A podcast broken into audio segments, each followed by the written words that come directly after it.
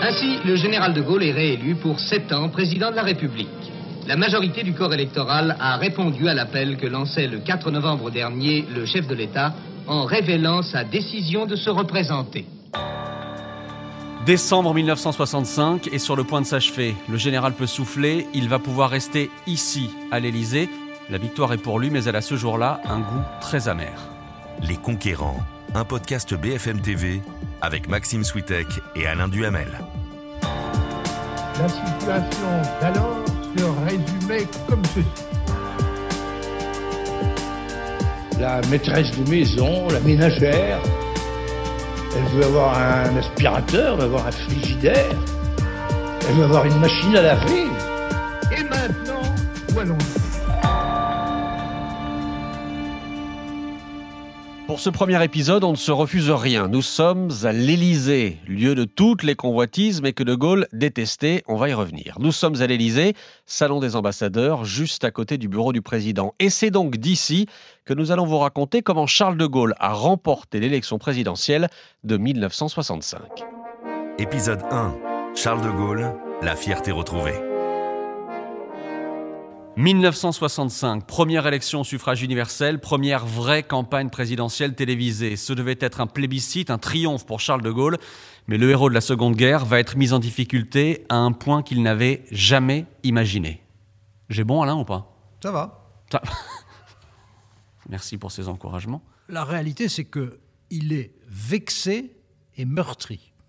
Il considère que les Français lui font une mauvaise manière que son bilan, il faut se rappeler qu'on est en 1965, son bilan, il a quand même mis sur pied une nouvelle république, réglé douloureusement, mais réglé le conflit de la guerre d'Algérie, qui durait quand même depuis tant d'années. Il a multiplié des réformes économiques et sociales sur un rythme qu'on n'avait jamais connu depuis le consulat et qu'on n'a jamais connu depuis. Mais avant de plonger dans la campagne et histoire de se mettre dans l'ambiance, la France de 1965 c'est ça. Capri, c'est fini. Et dire que c'était la ville de mon premier amour. En 65, pour Hervé Villard, Capri, c'est fini. Michel Delpech, lui, trouve refuge chez Lorette.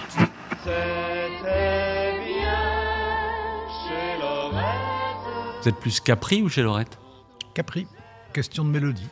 En 1965, Courrèges lance la mini-jupe, Bourville et De Funès triomphent dans le Cornio, la France lance son tout premier satellite et Moulinex vante les mérites de sa toute nouvelle rôtissoire. Regarde Caroline, regarde bien, c'est une rôtissoire Moulinex. Tu vois, je règle sur le chauffage fort. Je tourne le bouton et dans 45 minutes, la rôtissoire s'arrêtera toute seule. Le poulet sera cuit. Il y a moins de 300 000 chômeurs en France et De Gaulle, Alain, est déjà à l'Élysée depuis longtemps. Oui, bien sûr, il est à l'Élysée depuis janvier 1959, après avoir été élu, mais cette fois-ci euh, au suffrage quasiment indirect par des notables. Il est donc ici, il est dans ces lieux. Où est-ce qu'on est ici, Alain? Là, on est dans le salon des ambassadeurs. C'est notamment là où le général de Gaulle recevait les nouveaux ambassadeurs venant présenter leurs lettres de créance et quelques cérémonies du même genre. Et aujourd'hui, un peu plus de 50 ans plus tard, c'est ici qu'est organisé le Conseil des ministres. Voilà, normalement chaque mercredi à 10h, comme d'ailleurs le général de Gaulle en avait créé l'habitude. Et en plus, c'était l'heure militaire avec le général, c'est-à-dire qu'il ne s'agissait pas d'arriver au dernier moment et de ne pas être à sa place quand il entrait dans la pièce. Ça, ça vous plaît, l'heure militaire? Beaucoup. Je le savais.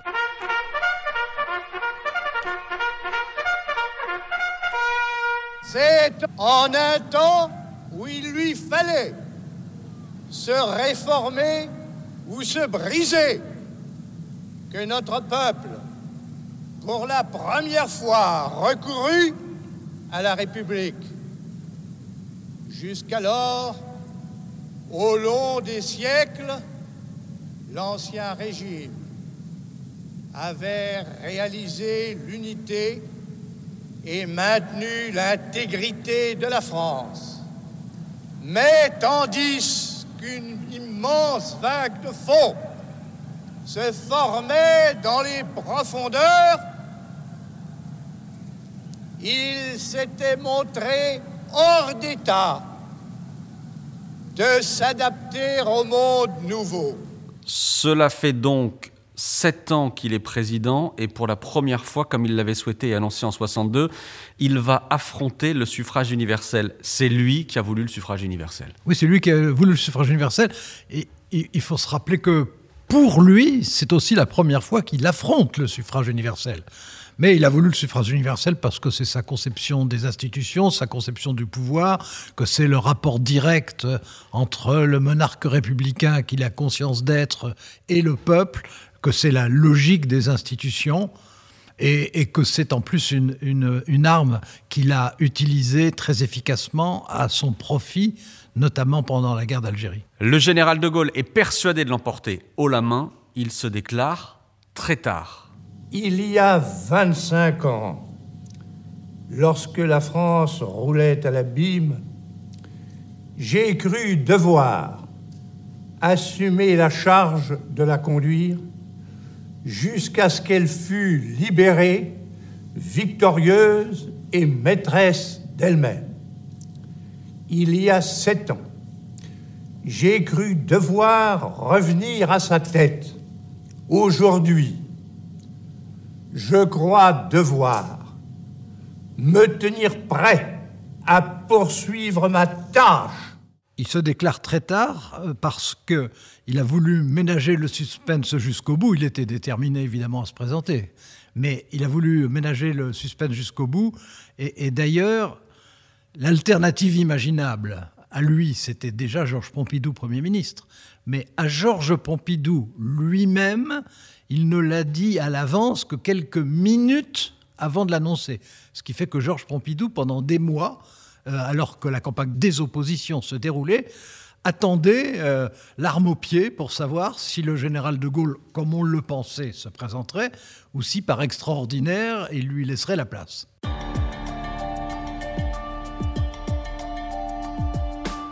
Le général déclare sa candidature le 4 novembre 1965, un tout petit mois avant le premier tour. Inutile de faire campagne, à quoi bon? Les Français le connaissent. Inutile, par exemple, de multiplier les interventions à la télé. De Gaulle néglige donc ce qui est pourtant la grande nouveauté de cette élection. C'est une erreur. 40% des familles ont désormais un poste de télé dans leur salon. Une télé à deux chaînes, verrouillée, corsetée par le pouvoir, mais qui laisse une vraie place aux adversaires en lice. Et ils ne s'en privent pas. Dans les 15 derniers jours de la campagne, Mitterrand, Le Canuet et les autres vont intervenir sept fois à la télé. Le général de Gaulle se contente de deux petites interventions, dont celle du 30 novembre, complètement ratée.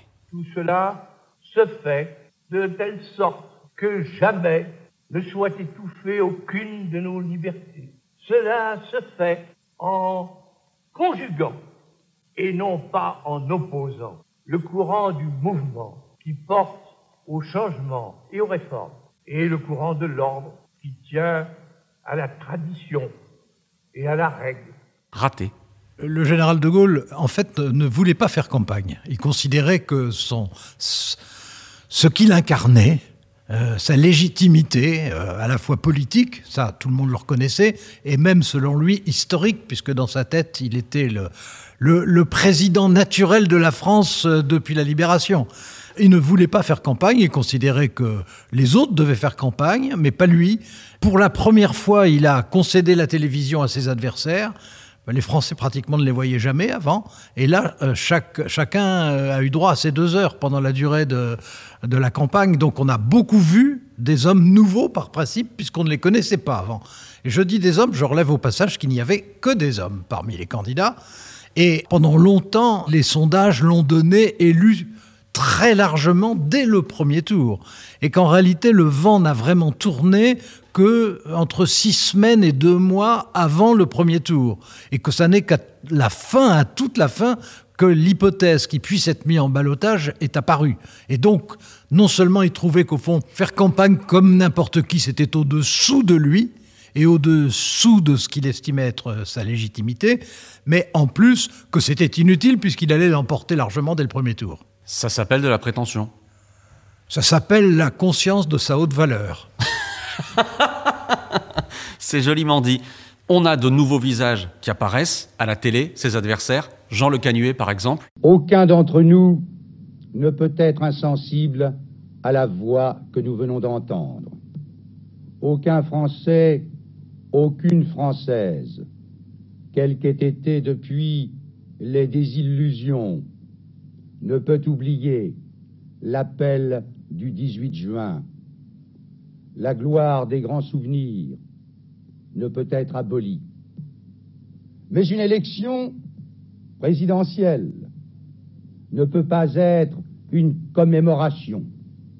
Elle est une décision, la vôtre, pour l'avenir, pour sept ans et bien davantage. Nous n'avons donc pas à renier l'histoire, ni à nous enfermer dans le passé de cette histoire. Nous avons plutôt à nous y adosser pour prendre la mesure de la grandeur française et donner au peuple français sa nouvelle marche vers l'avenir. Jean Le Canuet, alors on l'a appelé immédiatement le Kennedy français parce qu'il était très bien de sa personne, qu'il était très éloquent et il incarnait le centrisme. À cette occasion, le centrisme s'est d'ailleurs unifié autour de lui. C'est d'ailleurs une des choses intéressantes dans cette campagne, c'est que chacun des principaux candidats est arrivé à coaliser son camp derrière lui, ce qui n'existait pas avant. Donc euh, euh, Jean Le Canuet, euh, c'était la nouveauté, c'était la jeunesse. À la télévision, un visage différent de l'opposition. Il s'exprimait très bien, de façon qu'à l'époque on considérait comme moderne, aujourd'hui on la trouverait certainement complètement archaïque, mais qui surprenait et qui plaisait. Et puis, vous connaissez la télévision, il passait bien, c'était euh, ça, ce sont des choses qui ne s'apprennent pas, on passe bien, on ne passe pas bien. Lui passait bien. Et donc, il a créé un vrai intérêt. Et puis, c'était le contre-pied du général, notamment sur les questions européennes. Jean-Louis Tixier-Vignancourt, candidat d'extrême droite. Cela n'a pas été simple de parvenir jusqu'à vous. Songez qu'en 18 mois de campagne électorale, j'ai eu droit à une minute de télévision. C'était en octobre 64 et le général de Gaulle était en Amérique du Sud. Quand il est rentré, il a fait savoir sèchement qu'il se réservait le monopole de la parole. On dit déjà extrême droite à l'époque Oui, oui, bien entendu. Euh, on, a, on a cessé de le dire pendant la guerre d'Algérie. Bon, lui-même était assez proche de l'OS, comme on le sait. C'était en même temps quelqu'un d'extrême droite de tradition. Il était déjà avant la guerre, euh, qui, ne cachait pas son drapeau. Au contraire, euh, il l'assumait. Et dont, en entrant en lice, l'idée est d'avoir l'occasion de dire le plus de choses désagréables sur le général de Gaulle pendant un temps d'antenne qu'il n'avait jamais eu auparavant. Et il a réussi ben, Il a réussi parce qu'il avait énormément de talent. Vous savez que c'était un un avocat, je ne dirais pas un très bon avocat, mais un avocat extraordinairement éloquent, avec en plus une voix de bronze comme on en entend rarement. Et donc, bah, il s'est déchaîné pendant la campagne. Et parmi les adversaires du général de Gaulle, il y a surtout François Mitterrand. Française, Français. Non, ce n'est pas vrai. Vous n'aurez pas à choisir dimanche entre la quatrième et la cinquième République. Pas plus que vous n'aurez à choisir entre le ministre de la quatrième que je fus à 30 ans, et le ministre de la Troisième République, que fut le général de Gaulle dans le gouvernement de la débâcle. Non, ce n'est pas vrai. Vous n'aurez pas à choisir dimanche entre le soldat qui incarna l'honneur de la patrie le 18 juin 40 et une génération qui aurait manqué à ses devoirs. Non, ce n'est pas vrai. Vous n'aurez pas à choisir dimanche entre le désordre et la stabilité. Avant que François Mitterrand ne soit candidat, il y a eu d'abord la tentative pendant longtemps de Gaston Defer, député maire de Marseille, président du groupe socialiste à l'Assemblée, qui était un moderne et, qui voulait euh, incarner une candidature qui rassemble les socialistes et les centristes. Ça a éclaté, ça ne s'est pas fait. Et François Mitterrand, il l'avait dit lui-même, enfin il l'avait confié lui-même, euh, n'était décidé à entrer en lice. Il y pensait, ça il l'a écrit depuis 1962, donc depuis le principe de l'élection au suffrage universel direct, mais il ne pensait entrer en lice que ça ne valait la peine que, première condition, s'il n'y avait pas de candidat communiste, ça n'allait pas de soi. Deuxième condition, qui paraît encore plus extravagante compte tenu des rapports de force à l'époque, qu'il n'y ait pas de candidat socialiste, puisque lui n'était pas socialiste à ce moment-là. Et troisième condition, qu'il y ait un vrai élan autour de lui, ce qui effectivement a été le cas avec ce qu'on a appelé la fédération de la gauche démocrate et socialiste. Donc, bon, c'est ce qu'il a incarné. Il n'était pas particulièrement bon à la télévision, il était beaucoup moins naturel que le Canuet, qui était euh, né pour ça, qui était la première génération télévision, ou que le général de Gaulle dans ses bons jours. Alain, pesez bien vos mots. Quel est pour vous le moment clé de la campagne de 65 Clairement, le résultat du premier tour. Les Français retourneront aux urnes le dimanche 19 décembre. Ils y retourneront puisque le scrutin pour l'élection présidentielle n'a pas permis de réunir une majorité absolue sur le nom d'un candidat. Une majorité franche et massive, voilà ce que Charles de Gaulle avait pourtant demandé aux Français. Mais peu avant 22 heures, les chiffres officiels qu'on lui tend sont sans appel. Charles de Gaulle, 44,6%. Il lui manque près d'un million et demi de voix pour l'emporter dès le premier tour. Le général de Gaulle lui-même est surpris. Son premier réflexe jeter l'éponge, abandonner cette course à la présidentielle. Il ne le fera pas. Mais quelques jours plus tard, en Conseil des ministres, ici, à l'Élysée, il enrage contre ses troupes. Elles se sont trompées en voulant faire de cette élection un référendum pour ou contre lui. Il y aura donc un second tour. Dans le monde, Pierre Viançon-Ponté écrit Le personnage historique accepte ainsi de descendre dans l'arène. C'était euh, une grande vedette internationale, c'était pour une partie des Français une idole, et pourtant il était en balotage. Alors, c'est en partie de sa faute, dans la mesure d'abord où, comme on le disait, il n'avait pas voulu mener campagne, ça c'est de l'orgueil mal placé, et aussi parce que, en demandant à l'avance un vote massif en sa faveur, évidemment, il mettait la barre très haut, et donc, effectivement, euh, il a été meurtri et froissé, et effectivement, il a envisagé un instant de ne pas se présenter, c'était un mouvement d'humeur, mais de ne pas se présenter au second tour. Ce qui aurait fait un second tour, c'était la constitution entre François Mitterrand et Jean Le Canuet. Et donc, c'est probablement Jean Le Canuet qui aurait été élu. Bon, ça ne s'est pas fait, et en particulier parce que euh, un, grand spécialiste, enfin le meilleur spécialiste de l'époque de sciences électorales, qui était François Gogel, euh, secrétaire général du Sénat, lui a fait une note pour lui expliquer à quel point son score, même s'il avait l'air modeste en apparence, était en réalité un triomphe sans précédent dans, sous un régime démocratique français, et du coup, ça l'a ragaillardi. On est à l'Élysée ici, les murs ont tremblé à ce moment-là. Il engueule ses troupes, vraiment? Alors, au Conseil des ministres, il était, qui a suivi, euh, il était d'une humeur de chien. Quand il était d'une humeur de chien, ça n'était agréable pour personne. Et effectivement, euh, il considérait que, au fond, tout le monde avait tout fait mal, peut-être sauf lui, mais probablement parce que sa femme a dû lui faire remarquer que lui aussi avait sa part de responsabilité.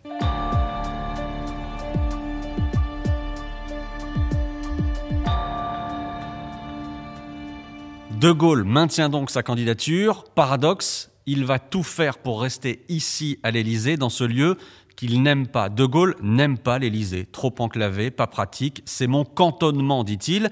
J'y suis enfermé. Yvonne de Gaulle, sa femme, dit un jour à Eisenhower À l'Élysée, tout le monde est chez soi, sauf nous. Et elle ajoutera On vit dans un meublé. Un palais que De Gaulle transforme. Salle à manger, salle de bain, chambre de la reine, tout devient bureau et salle de réunion.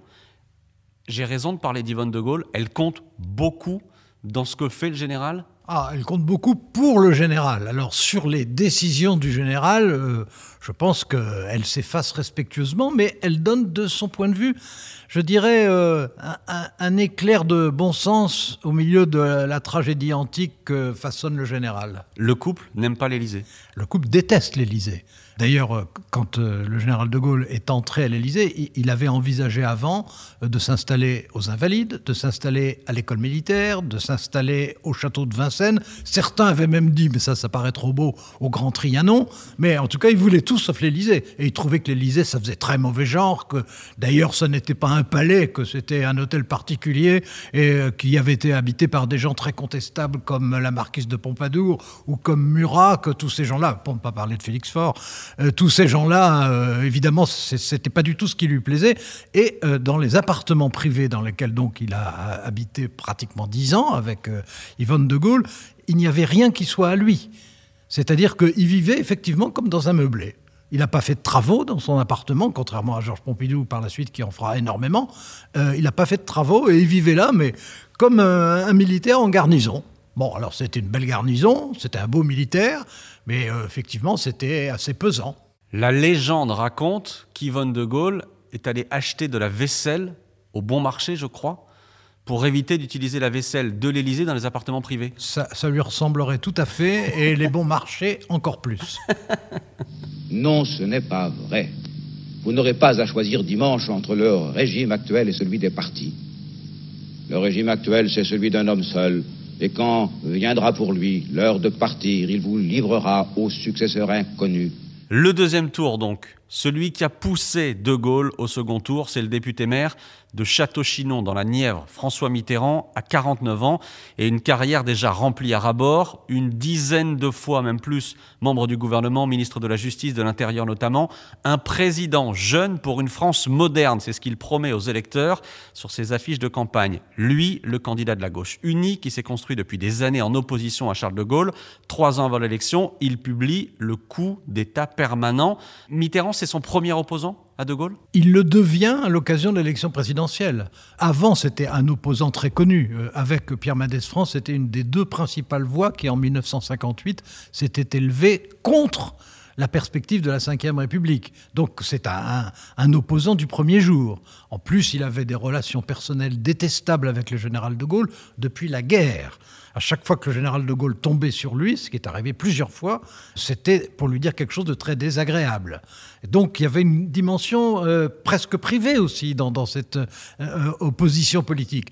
Et puis euh, ensuite, il avait joué un rôle pendant le début de la Ve République, mais pas un rôle décisif parce qu'il faisait partie d'un petit groupe parlementaire qui euh, était un appoint nécessaire sous la quatrième République et inutile sous la cinquième République.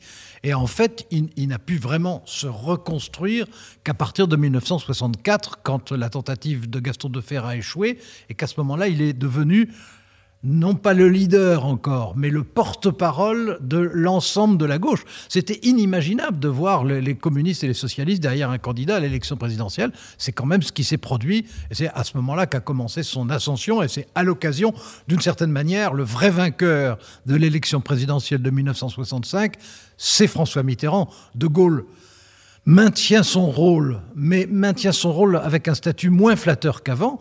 Et euh, François Mitterrand invente un rôle, celui du leader de l'opposition, qui va être ensuite dans les années qui suivent. On aurait adoré faire résonner ici à l'Élysée l'archive du débat d'entre-deux tours entre De Gaulle et Mitterrand.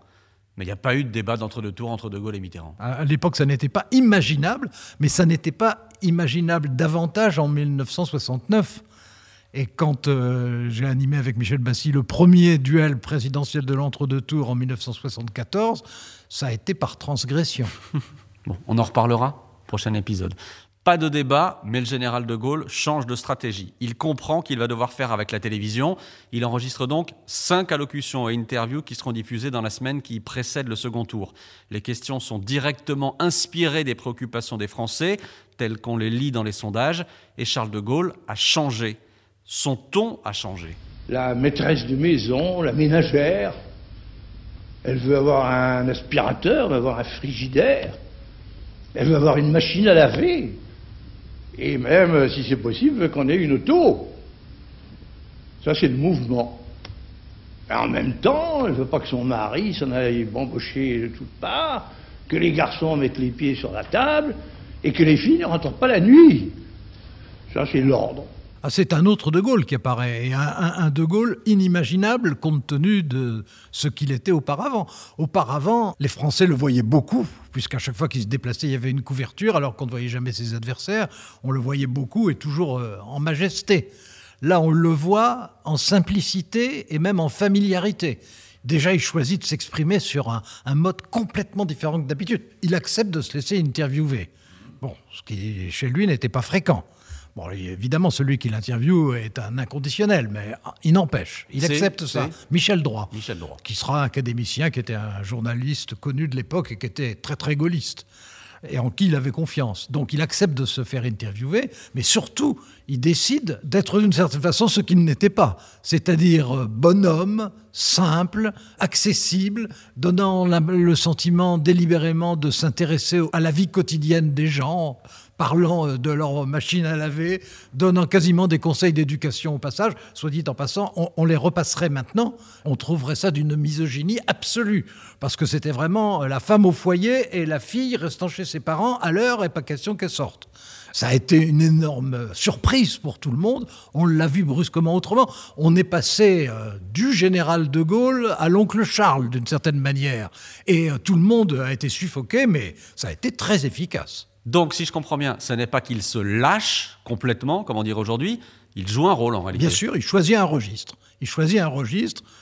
Je ne suis pas sûr que sa femme ait adoré, par exemple, ce registre-là. Je pense qu'elle le préférait comme il était d'ordinaire. Mais euh, oui, il choisit un registre. C'est une grande surprise. Et c'est en plus très malin politiquement, parce que brusquement, ça, ça le rapproche du peuple. Jusqu'à présent, il surplombait. Et là, il partage. De Gaulle parlant des machines à laver, franchement, euh, qui l'aurait cru? Vous, à ce moment-là, devant votre télé, qu'est-ce que vous faites? Vous prenez des notes sur la machine à laver? euh, Moi, d'abord, pendant ce temps-là, j'étais en train de préparer euh, l'opération d'estimation, donc j'avais un peu de travail, mais j'ai été suffoqué, et, et pour dire les choses, très amusé.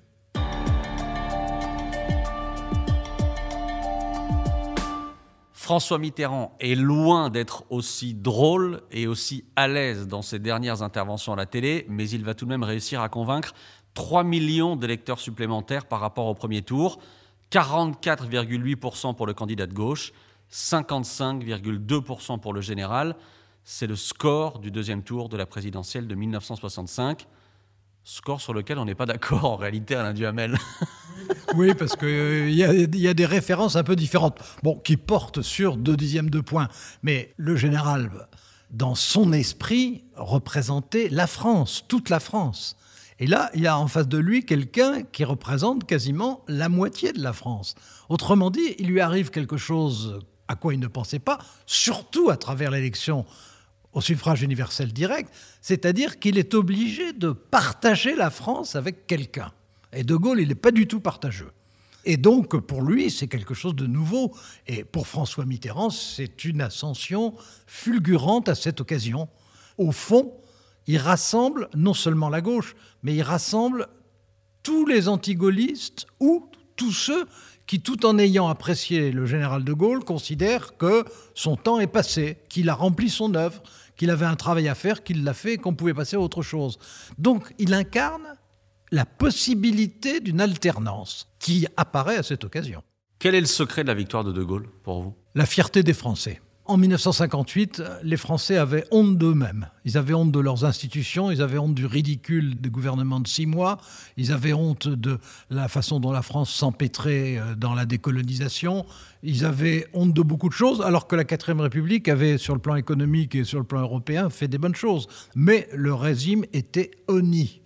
Avec le général de Gaulle, il y a eu le retour bon, d'une personnalité de premier plan de toute façon, d'un personnage historique et qui, pour son premier septennat, j'en dirai pas autant du deuxième, mais pour son premier septennat, a réussi une œuvre absolument considérable.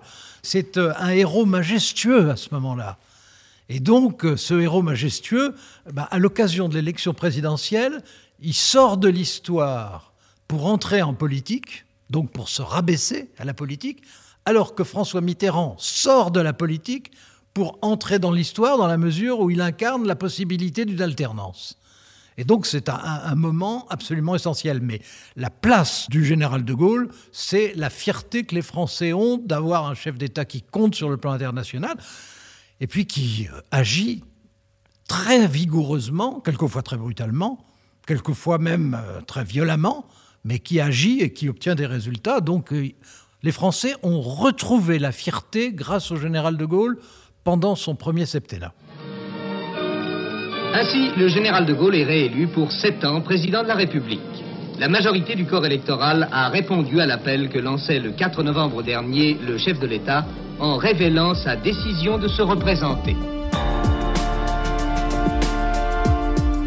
Vous venez d'écouter Les Conquérants, un podcast BFM TV à retrouver sur le site et l'application et sur toutes les plateformes de streaming. Si cet épisode vous a plu, vous pouvez vous y abonner et lui laisser une note.